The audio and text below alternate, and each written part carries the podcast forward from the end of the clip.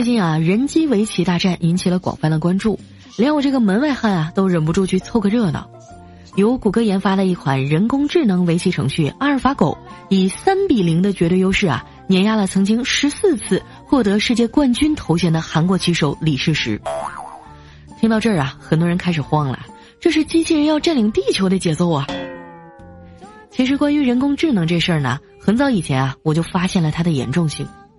当年我吭哧瘪肚的开一个平方根都开不出来，但是发现十几块钱买的计算器啊，摁一下就能出答案的时候，我就觉得它比我牛逼多了。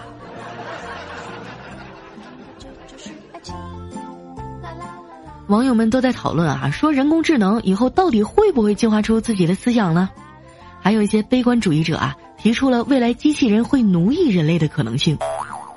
我觉得吧。人类不如先考虑一下自己有什么被奴役的价值啊？你是挖煤挖的比机器人快呀，你还是搬砖搬的比机器人多呀？现在啊，你连下棋都下不过机器人，知道不？有人推测啊，阿尔法狗下一个挑战的呢，可能是棋手柯洁。很多人不太了解围棋啊，给你们科普一下，这个柯洁呢是目前的世界围棋第一人。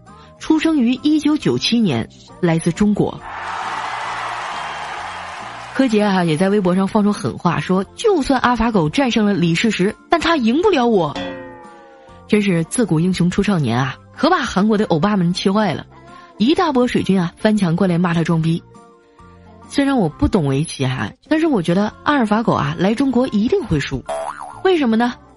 因为他连不上谷歌服务器呀。